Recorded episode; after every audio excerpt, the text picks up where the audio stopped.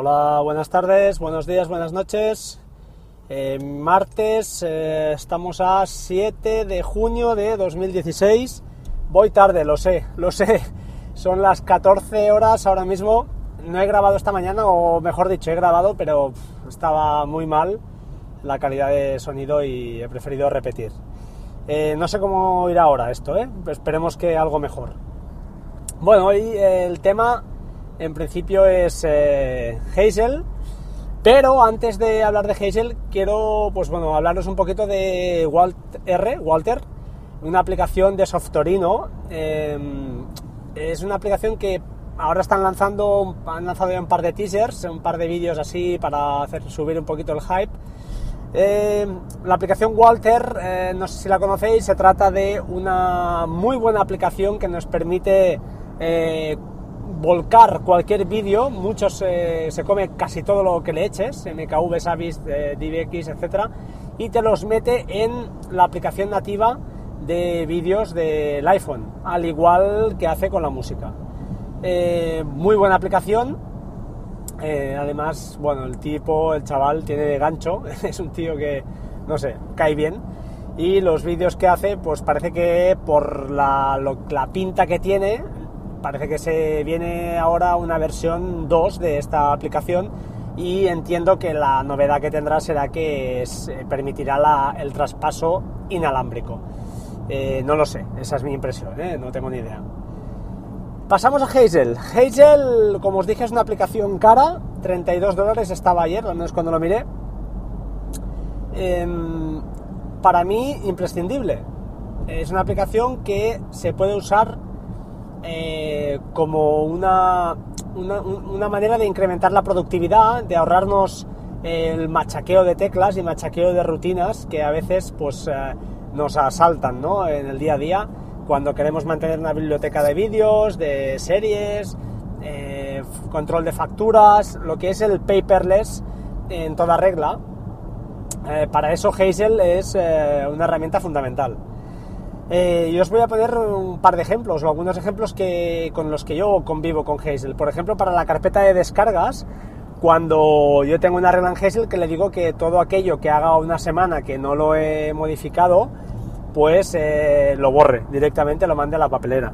Al igual tengo en la papelera una, por defecto ya Hazel tiene, tiene un gestor de papelera y le podemos decir que si la papelera aumenta más de un giga o X, o X megas o X gigas, podemos decir que la limpie, que la borre directamente por nosotros.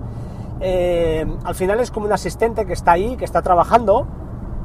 Eso sí, implica que la máquina en la que esté instalado, pues evidentemente tenga una serie de horas, eh, esté operativa al máximo de horas posibles. En mi caso yo lo tengo en un Mac mini, corriendo las 24 horas del día, y es la máquina que yo tengo para hacer tareas pues más pesadas, ¿no? Desde ripeo de películas o series en blanco y negro, como no, a eh, gestión, pues como os explico, de facturas, eh, nóminas eh, y otros documentos que tengo, como son vídeos y fotos.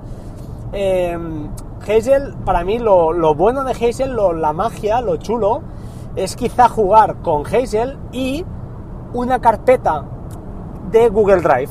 Es decir, si tenemos una, una unidad de Google Drive, por ejemplo, o Dropbox, Em, sabéis que todo lo que metamos en la nube, en Google Drive, se replicará en la carpeta que tengamos en local en nuestro ordenador, eh, o ordenadores, o teléfono incluso. Pues bien, yo en esa carpeta del ordenador, del Mac, en este caso en mi Mac mini, tengo una serie de reglas aplicadas con Hazel. Con esto consigo que, por ejemplo, si estoy en el con el teléfono esperando cualquier cosa, me descargo las facturas de luz, de agua, de gas, y estas facturas las subo a Drive automáticamente se me replican en la carpeta de Google Drive que tengo en local en el Mac mini y allí Hazel es donde actúa. Yo tengo, por ejemplo, que las facturas de la luz, por ejemplo, lo que hace Hazel es decirle, mira, si ves un PDF y se cumplen esta serie de premisas, una o varias, eso lo puedes definir tú, lo que le puedes decir es si es una factura del gas y eso como se mira, pues se mira que dentro del PDF haya el número de contrato, por ejemplo, que eso es identificativo único, que no estará en ningún otro PDF que vayas a volcar allí, en teoría, entiendo.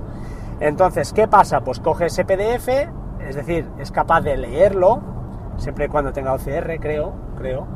Por defecto estas, de estas empresas lo son, incluso tickets escaneados o ya sean nóminas, por ejemplo, y lo que hago es colocarlo en la carpeta que toque.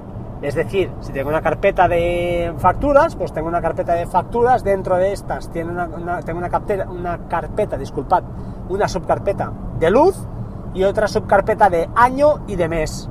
Pues eh, ahí se van metiendo las facturas de, de, perdón, de mes no, pero de las facturas de la luz del año 2016 y automáticamente sin tener que ir a archivarlas yo a mano, eh, Hazel hace esto por mí. Otra gestión interesante de Hazel para el vídeo eh, como os digo, eh, yo cuando tengo una película eh, que se descarga, lo que hago es manualmente sí que la arrastro a la carpeta donde empieza todo, toda la magia y Hazel ahí empieza a trabajar.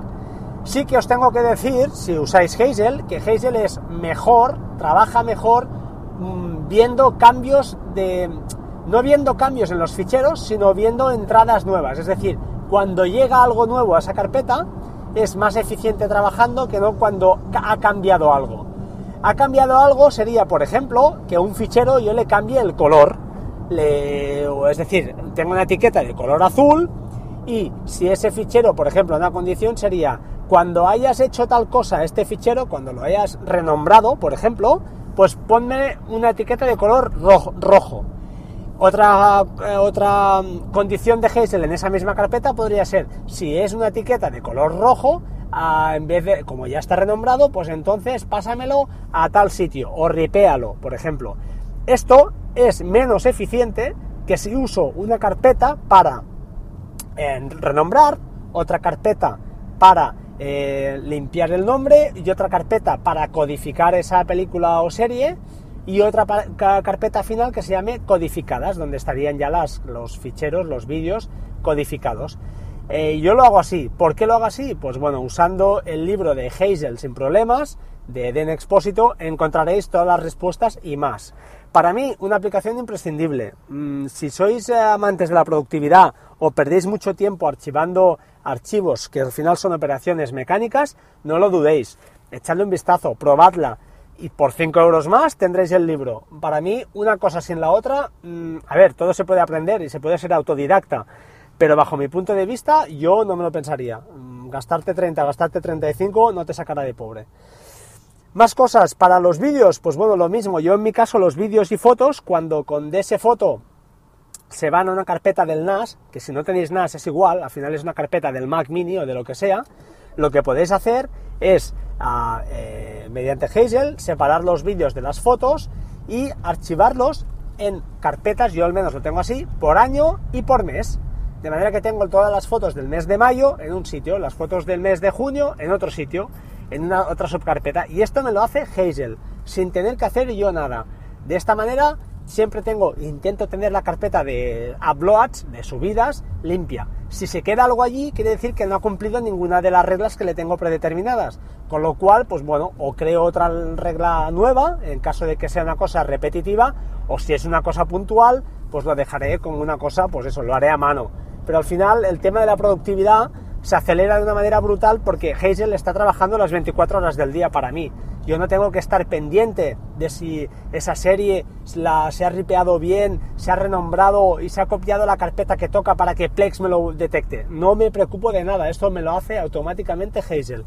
¿Cuesta un esfuerzo? Sí, como todo en la vida hay un proceso de aprendizaje, hay una curva, pero no es difícil, no es difícil. Si queréis usar Shell Script, Apple Script, se puede, pero no hace falta, no es imprescindible para trabajar con Hazel y sacarle eh, un jugo importante. Eh, para mí, no sé, eh, es la, de las primeras aplicaciones que me compré y no estoy para nada arrepentido. creo que nada más. por hoy os dejo mis métodos de contacto.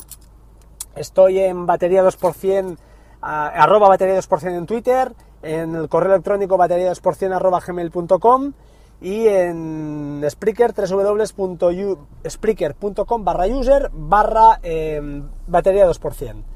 Creo que no me queda nada más. Para mañana os de, creo que habrá una sorpresita. Será un tema de NAS. Mm, a los que tenéis Mac y tenéis NAS, pues quizá os interese. Igual no. Os dejo con la con las ganas de escuchar, de escucharme, ¿vale? Muy amables, gracias por todo y hasta la próxima. Chao, chao.